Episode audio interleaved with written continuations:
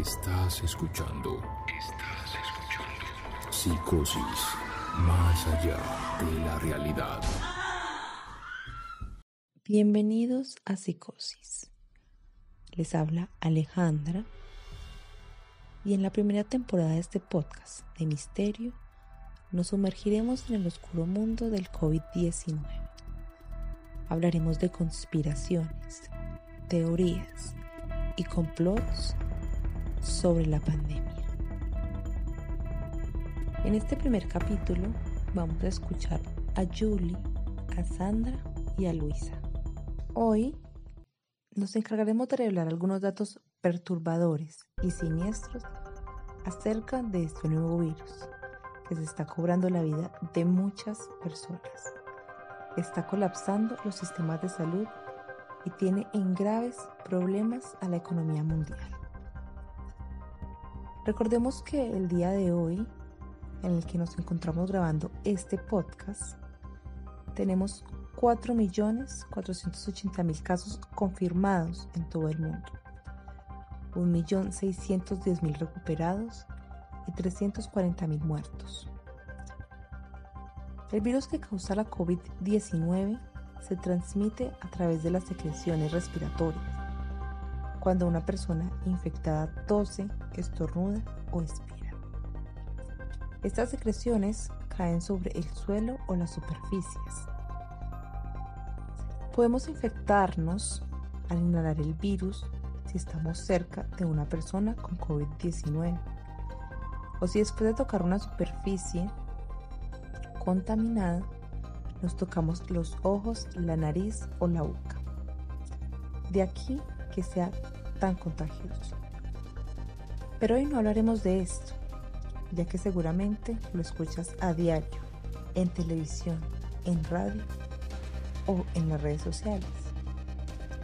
Pues nuestras intenciones se centran en develar las posibles procedencias del virus. Se escapó de un laboratorio. ¿Es una guerra biológica? ¿Es culpable China o Estados Unidos? Bueno, como ya muchos de nosotros lo sabemos, los coronavirus son una extensa familia de virus que causan infecciones respiratorias, que pueden ir desde un simple resfriado hasta enfermedades más graves como lo son el síndrome respiratorio de Oriente Medio, MRS, y el síndrome respiratorio agudo severo, SARS. El coronavirus, que se ha descubierto más recientemente, causa la enfermedad por coronavirus COVID-19. No hay vacuna en el momento, ni un medicamento específico para esta enfermedad, o al menos eso quieren hacernos creer. Con todo lo que sucede, es completamente normal que nos preguntemos, ¿de dónde salió este virus? Lo que nos dicen los medios es que el virus saltó de animales a humanos en el mercado de mariscos de Wuhan y de esta manera mutando y haciéndose transmisible entre humanos. Los medios de comunicación mienten y hay algo más grande detrás de todo esto, algo que involucra al ser humano y su sed de poder y control. Lo más probable es que este virus haya sido creado con alguna finalidad malvada. Tanto este nuevo virus como la enfermedad que provoca eran desconocidos antes de que estallara el brote en Wuhan, China, en diciembre de 2019.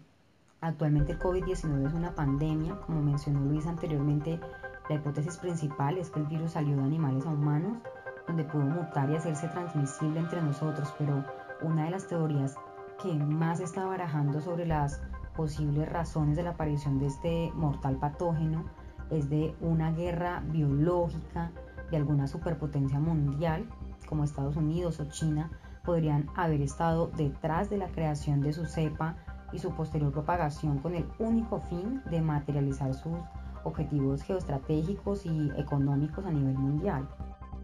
Luc Montagnier, que es el médico que descubrió el VIH, afirmó que la pandemia, que ya ha cobrado la vida de 340.000 personas, en todo el mundo fue una creación humana y de laboratorio.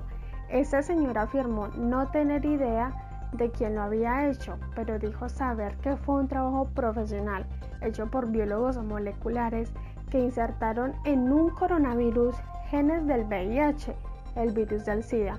Además dijo que este había sido un trabajo muy minucioso y explicó que aunque pudo ser algo creado naturalmente, después tuvo una manipulación humana en la que se le agregaron elementos del virus del VIH.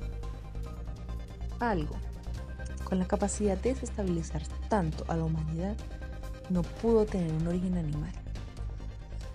Tengo para agregar que Francis Paul, que es un investigador estadounidense experto en armas biológicas, dijo que este coronavirus es un subconjunto de los virus llamados agentes biológicos. Es decir, que su ADN es manipulado en los laboratorios científicos para mutar su estructura nociva en una mucho más agresiva para los seres vivos. Y así destinarlo a actividades de guerras biológicas. Entre los virus que se engendran mediante manipulación humana, este experto señala que el síndrome respiratorio agudo grave, surgido en 2002, también en China, y el síndrome respiratorio del Medio Oriente, aparecido en 2012 en Arabia Saudí, y al igual que el anthrax, se produjeron en un laboratorio. Este mismo señor nos dice que los experimentos e investigaciones sobre estos virus o armas biológicas se llevan a cabo en laboratorios llamados niveles biológicos de la salud y en particular se desarrollan en los de nivel 4. Lo interesante de todo esto y que nos pone a pensar es que Estados Unidos cuenta con 12 laboratorios de este tipo y China acusa a Estados Unidos de haber creado este virus en este laboratorio. Claro, y es que tiene sentido. China culpó a Estados Unidos del virus por su incapacidad de contenerlo desde el principio. Pero si eso fuera cierto, los estadounidenses podrían haber argumentado fácilmente valiéndose de sus potentes centros de investigación para aclarar que el origen del germen era por causas naturales. El coronavirus sí puede considerarse un arma biológica. Además, si el murciélago es la fuente del virus, ¿por qué en los países donde la sopa de murciélago es una de las comidas principales no había pasado nada antes? Queda claro que Estados Unidos es un gigante despiadado, capaz de hacer cualquier cosa para mantener su poder, pero China también es muy poderosa y en materia de investigación tiene años luz recorridos. Es muy fuerte la teoría de que Estados Unidos desató el virus, pero no por ello debemos dejar de lado a China, quien también puede ser perfectamente culpable.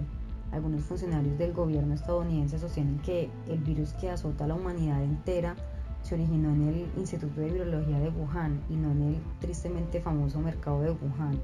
La hipótesis apunta que fue un error humano motivado por la falta de seguridad en las operaciones del instituto.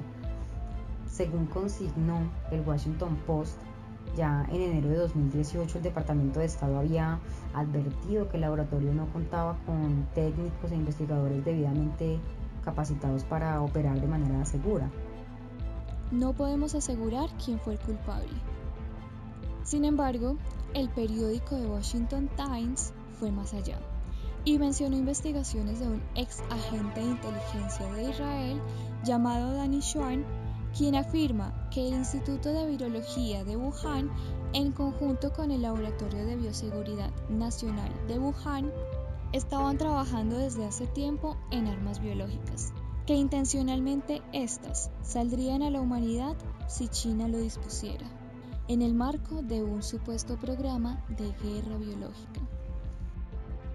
Otra cosa que puede apuntar a que pudo haber sido China la culpable de liberar el virus fue su intento de callar al médico Li Wenliang, quien intentó alertar sobre un nuevo peligroso virus que era muy similar al SARS.